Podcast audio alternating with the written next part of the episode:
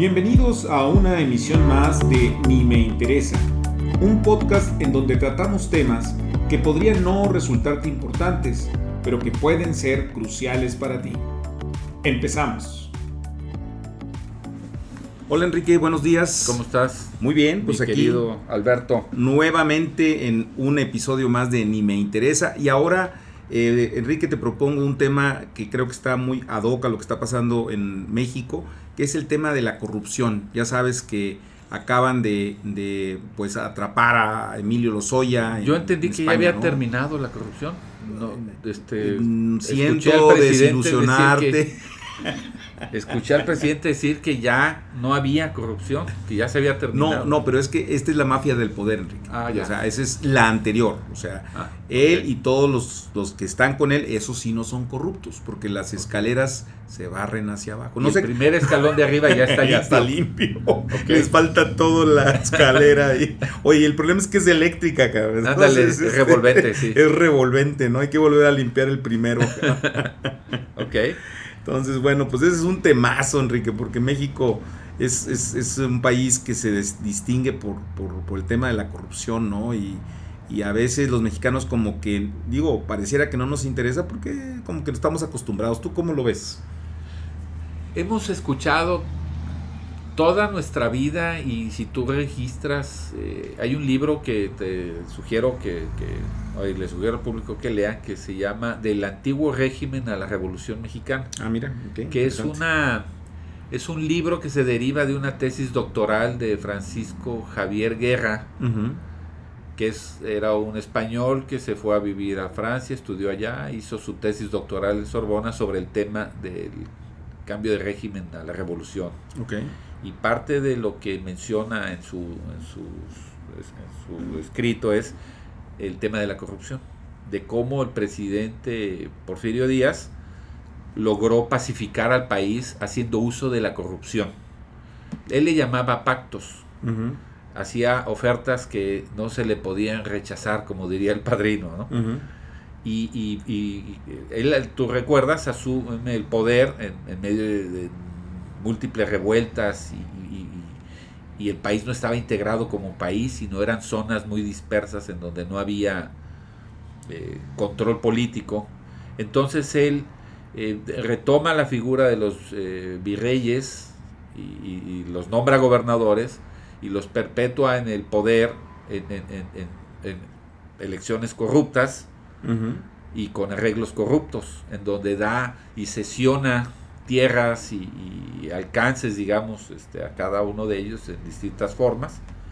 Y vemos cómo eh, eh, entra la corrupción como una manera de hacer eh, política, y creo que eso entra en el DNA de- del político mexicano y se hace una especie de cultura política, eh, entra la cultura, que tú sabes, la cultura son valores, creencias, comportamientos, Principios. prácticas, principios, y, y vemos cómo, eh, de acuerdo a este autor, eh, haciendo uso de la corrupción y, y sin, sin que él diga esto es, eh, es válido o es correcto o no, él lo describe como una práctica política que sirvió en su momento para eh, pacificar y unir, digamos, de alguna manera a- al México en una geografía que venía vulnerada 50 años antes, ¿no? O menos, eh, con la pérdida de los territorios del norte, ¿no? Entonces, sin, sin decir que eh, es una experiencia, una práctica eh, correcta, la corrupción, vemos cómo eh, con un propósito superior, Ujú. eh, entendido eh, como pacificar a- al país. Y yo no sé si el presidente Díaz había experimentado otras opciones para pacificar, pero la corrupción fue una eh, práctica muy común desde la cúspide del poder que él encabezó.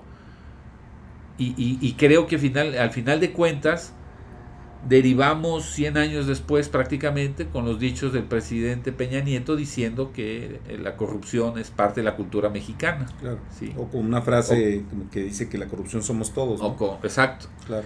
y, y de alguna manera esa cuando en la cuando desde el poder hay hay comportamientos y, y prácticas, estas empiezan a permear en la, población, ¿no? Porque obviamente yo, yo diría que, que, la corrupción no es nada más estar en el ámbito político, porque al final del día yo creo que todos participamos en el proceso de, corrupción, o sea, Hay, hay, una corrupción obviamente de los empresarios que se vinculan con los políticos, y el caso de Emilio Lozoya es muy claro, está, hay, hay, hay empresarios vinculados desde primer, primerísimo nivel, y, y, bueno, este, la corrupción está en el agente de tránsito que nos para y que nosotros le damos 100 eh, pesos, 200 pesos para que nos deje ir y está en un permiso de obra que este, lo paran porque falta no sé qué algo y, y pues mejor es más fácil darle este 200 pesos al inspector o 500, qué sé yo, o el permiso para no sé qué, o sí, ¿no? O sea, o, el, o llegar y ir con el coyote y decir, oye, pues mira, para agilizar, porque la fila está muy larga, pues déjame llegarle. Y entonces como que pareciera ser que en México todo se puede, ese es un, es un tema, ¿no? Yo estoy, digo, tal vez porque como somos mexicanos estamos muy acostumbrados a ese sistema, pero no sé si te ha pasado cuando platicas con alguien de fuera y no necesariamente de, vamos a, llamarle primer mundo, eh, llámese Estados Unidos, Canadá, Inglaterra, no, no, no, no, eh, eh, en países sudamericanos, ¿no?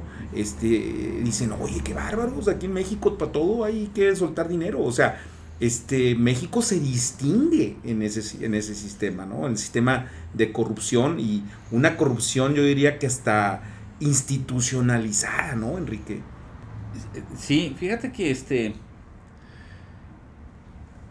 La, palabra corrupción, estábamos analizándola hace unos minutos y, entendíamos que es echar a perder, podrirse, eh, depravar, este, pervertir. y, ahora vemos cómo el presidente la usa como un instrumento de propaganda política, política que contribuyó en gran medida a, e, e, e, esa intención de combate a la corrupción. Eh, en el fondo él decía, pues, este, México está mal porque está depravado y está echado a perder, está pervertido. Entonces tenemos que revertir eso. Y, yo no sé si se puede revertir algo que ya está en el cotidiano, ¿sí?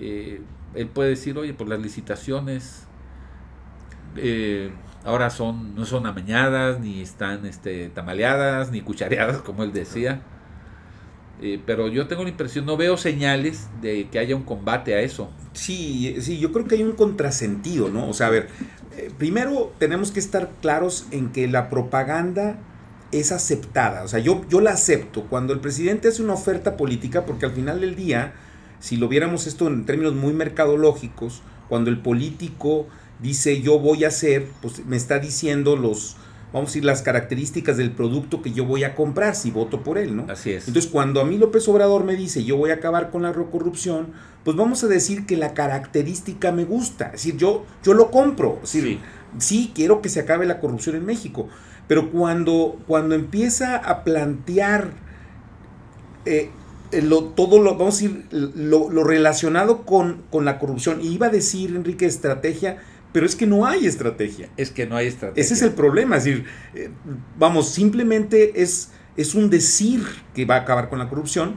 Este, obviamente está el caso de Emilio Lozoya, pero hay que recordar que cada gobierno, cada sexenio, hay, vamos a decir, chivos expiatorios. Exactamente. ¿Verdad? Entonces, este, en ese cada, en, en cada gobierno, si nosotros nos vamos a, a Salinas, por ejemplo, pues estuvo la quina que entró a la cárcel, este líder petrolero, eh, con Cedillo, bueno, pues fue el hermano del presidente Raúl Salinas, este, y así sucesivamente, y bueno, recientemente que ya acaba de salir con Peña Nieto, este, eh, eh, esta del sindicato de, educación, ¿no? Ah, el Bester Gordillo. Entonces, la pregunta es si esto va en serio o no, porque luego cuando lo escuchas hablar y, y dice y habla del narcotráfico como que abrazos, no balazos, y cuando habla de que él no es vengativo y entonces no va a perseguir a los presidentes, este, decir, a ver, a ver, a ver, a ver, a ver, es que esto no es un contentillo, ¿no? Exactamente. Y ves es un Estado de Derecho. Y, la tolerancia excesiva con las propiedades de,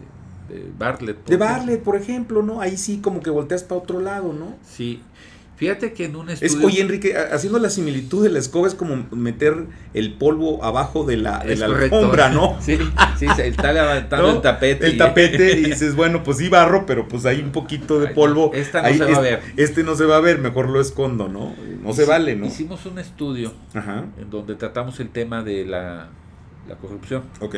y nos decía, y, y- y creo que esto refleja mucho de cómo se ven las cosas desde arriba hasta abajo. Un taxista eh, se le preguntó, o a un grupo de, de- de trabajadores, este, incluidos taxistas, albañiles, de ese, de ese perfil de, de persona, qué pensaban sobre el combate a la corrupción. Y, y si ellos veían con buenos ojos que este, eso se, se hiciera. Y, y nos ponía un ejemplo un taxista que me parece que es clarísimo. Decía, a ver, yo tengo un auto que compré, un auto chocolate que compré hace dos años. Yo no tengo licencia de manejar, el carro no tiene seguro, pero me sale más barato manejarlo así, porque si tengo un problema, sé que lo puedo resolver más barato de si me regularizo. Entonces, ahí estás, eh, lo que el Señor nos está diciendo es de que Estar fuera del sistema es, es- más barato. los incentivos están afuera, Claro, claro. ¿sí? Entonces eso pasa seguramente en todos los, Todos los en- órdenes en de- todos los órdenes de- de- que, que entran en contacto con el gobierno, ¿sí? Y si las señales que manda el- desde arriba el presidente diciendo que está combatiendo algo, pues me parece que lo está haciendo en forma corrupta. ¿sí? Es, es combatir la corrupción con corrupción, Sí, sí, sí, sí. mintiendo, Mintiendo. engañando, malinformando, desinformando, Este no sé Ahora, porque, porque el tema, digo, también yo, lo- yo lo que quisiera es no, no mandar la señal, vamos a ir a quien nos escucha diciendo, bueno, no hay que atacar la corrupción. Digo, porque eh, la corrupción es un problema muy serio en el país. O sea, nada más para ponerlo en perspectiva, este, una organización no gubernamental que hace análisis sobre el tema de la transparencia, en el 2018 coloca a México en lugar 138 de 180 países. Este, y si nosotros le ponemos calificación donde el 100 vamos a decir es el aplicado, este, México tiene 28, está tronadísimo en, en la parte de transparencia. Y para poner un punto de referencia, Canadá, Alemania o Reino Unido, pues traen 80, o sea, están, tampoco no están libres de corrupción, porque tampoco no es, Claro. no es, no, no es un tema propio nada más de los no, mexicanos, ¿no? es Pero lo que sí es un hecho es que México pues tiene 28 y está tronadísimo y está en la última escala, ¿no? Entonces, ¿cómo podemos aspirar nosotros a ser un país desarrollado, con crecimiento, si tenemos dentro de nuestro DNA, como dices tú, dentro de nuestras arterias, si lo pudiéramos hacer el vínculo con el corazón, todas tapadas de, ese, de esa situación de corrupción? ¿Cómo podemos traer a las transnacionales a que operen en México y tengan que poner y tengan que empezar a dar sobornos por todos lados para poderse colocar? ¿no? claro Está cañón, ¿no? y tiene que ver con las creencias si tú le preguntas a la gente tú crees que se va a terminar la corrupción con solo la voluntad de una persona pues la respuesta es no y, y también lo que, eh, algo que aprendimos o, o- o destacaría de lo que nos decía este taxista es de que la ven como la veía el presidente este, Porfirio Díaz. Es un vehículo para resolver cosas. Ajá, ¿sí? ajá. O sea, no es, es, es una manera de tramitar y de hacer gestión entre nosotros. Claro. ¿sí? claro. Entonces, yo no sé si, si eh, eh, el presidente ponderó esto como una frase de campaña real, eh, o, o- o verdaderamente este, y quiere, quiere combatirla, porque es un proceso que tomó pues a lo mejor un siglo eh, que se fue arraigando y él ahora dice con una frivolidad este, pasmosa, ya se acabó, porque Sí. yo digo, ¿ah? No, y porque es- estaría suponiendo que al ser el presidente honesto, vamos a suponer que así lo es, vamos, para, para- darle el, el- el- sí, ¿no? no, tenemos... el beneficio de la duda, es decir, oye, ¿sabes qué? Está bien, está bien, ok, tú eres honesto. Nada más porque tú eres honesto, todos los demás van a ser honestos, pues es muy ingenuo, ¿no? Pero a esas edades ya no hay ingenuos, se les dice de otra manera. Sí, ¿verdad? Sí, sí. Eh, eh, o eres exageradamente listo o exageradamente tonto, ¿no? Por no decirlo de otra manera. Porque, sí, por, sí, porque o nos estás engañando o eres tonto, porque ob- obviamente no. O las dos anteriores. O las dos anteriores, ¿no? Ingenuo y tonto. Entonces, este, sí, ese, ese es un, pro- un problema serio, ¿no? Sí, ¿No? sí, el, yo creo que la intención, pues, vas concediéndole eh, y dándole el crédito, bueno, sí es cierto, México tiene graves problemas por a causa del, de esto. Eh, lo que no veo es La acción. La acción. Sí, porque fíjate que, que- que ahí está lo triste del asunto, porque yo voy a poner algo sobre el escritorio bastante, bastante fuerte, pero eh, yo lo veo esto diabólico. cabrón. O sea, ¿en Sí. qué sentido lo veo diabólico? Porque, mira, un, Perverso, ¿no? Perverso, sí. O sea, porque eh, eh, te voy a platicar una anécdota de un político mexicano del cual voy a omitir su nombre, por supuesto, y me decía, mira Alberto, eh, el tema de la, de la corrupción, el tema de la complicidad, eh, es parte del ADN político, dice, porque mira, te voy a poner un ejemplo, este, tú puedes ser eh, muy amigo de una persona, Tú puedes ser eh, familiar de una persona, puede ser tu hermano, puede ser tu padre, este, puede ser tu subalterno, pero no hay nada más fuerte que te ligue que la complicidad. Y me decía a nivel de ejemplo, dice, si nosotros agarramos una pistola y matamos a alguien entre los dos, así con la mano, los dos puestos en la pistola, ese lazo de complicidad nos va a unir toda la vida. Y entonces esa amalgama que une al sistema político mexicano está lleno de ese pegamento que es la Sí. complicidad. Sí. Entonces, en el caso de Emilio Lozoya lo vemos. Es decir, eh, inclusive el abogado de, de Lozoya dice, bueno, pues él no se mandaba solo. Entonces, Claro. ¿qué quiere decir? Está mandando el mensaje, ¿quieren que hablemos? Porque si quiere que hablemos, vamos a soltar a una serie de nombres en donde van a llegar a... Pa, pa, pa, pa, pa, pa, ¿no? Entonces, este, es esa serie de complicidades en donde seguramente están esperando que otros personajes le hablen a López Obrador o, o- o- o al procurador y que le diga, oye, bájale, porque pues aquí todos somos eh, indios, ¿verdad? Entonces, este... sí. O que le recuerden que algunos fondos que de los que gozó quizás en su campaña son derivados de, Claro, de algo relacionado a. claro, Sí. claro. No lo sabemos. Sí, es, es, es abrir así una caja de Pandora este, No, espantosa, Enrique. espantosa que yo no sé si institucionalmente el Poder Judicial esté en condiciones de soportar eh, tanto lodo, ¿no? Claro. Este, porque sin duda este, al- al- hay muchas cloacas, ¿no? Claro. Entonces, y se como- simbraría todo el sistema político. O sea, Sí, si sí. verdaderamente se va en serio, se simbra el sistema político. No habría quien cerrara la puerta. Es correcto. Es- ahora, hay que hacerlo en algún momento histórico de una manera muy inteligente, Sí. pero este no de, o sea, lo que está pasando yo lo veo como una pantalla. Es un déjà vu, Un déjà Alberto. vu, sí. Estamos viendo la misma película que vimos hace seis años y hace 12 años, Y es donde hay una figura relevante, fuerte, que acaba Para la foto, para la foto y, y no se ve, no, no se ve en el día a día.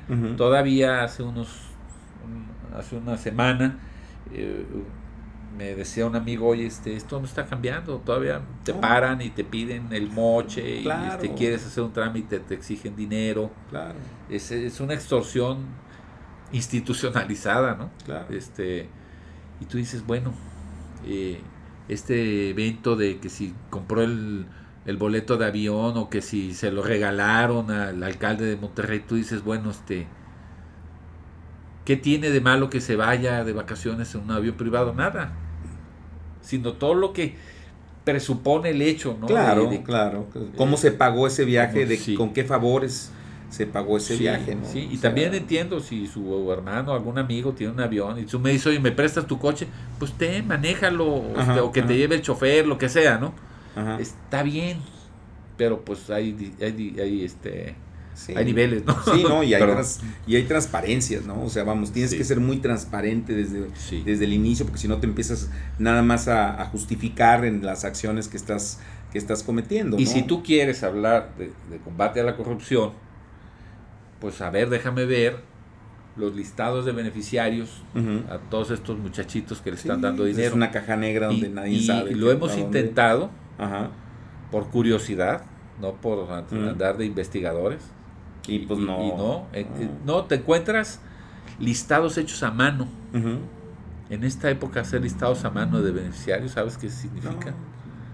Este, entonces tú dices, a ver, de tal ciudad dame la lista de beneficiarios y te metes y son hechos sobre las rodillas en papeles este, arrugados y sucios, puros nombres. con- Ujú.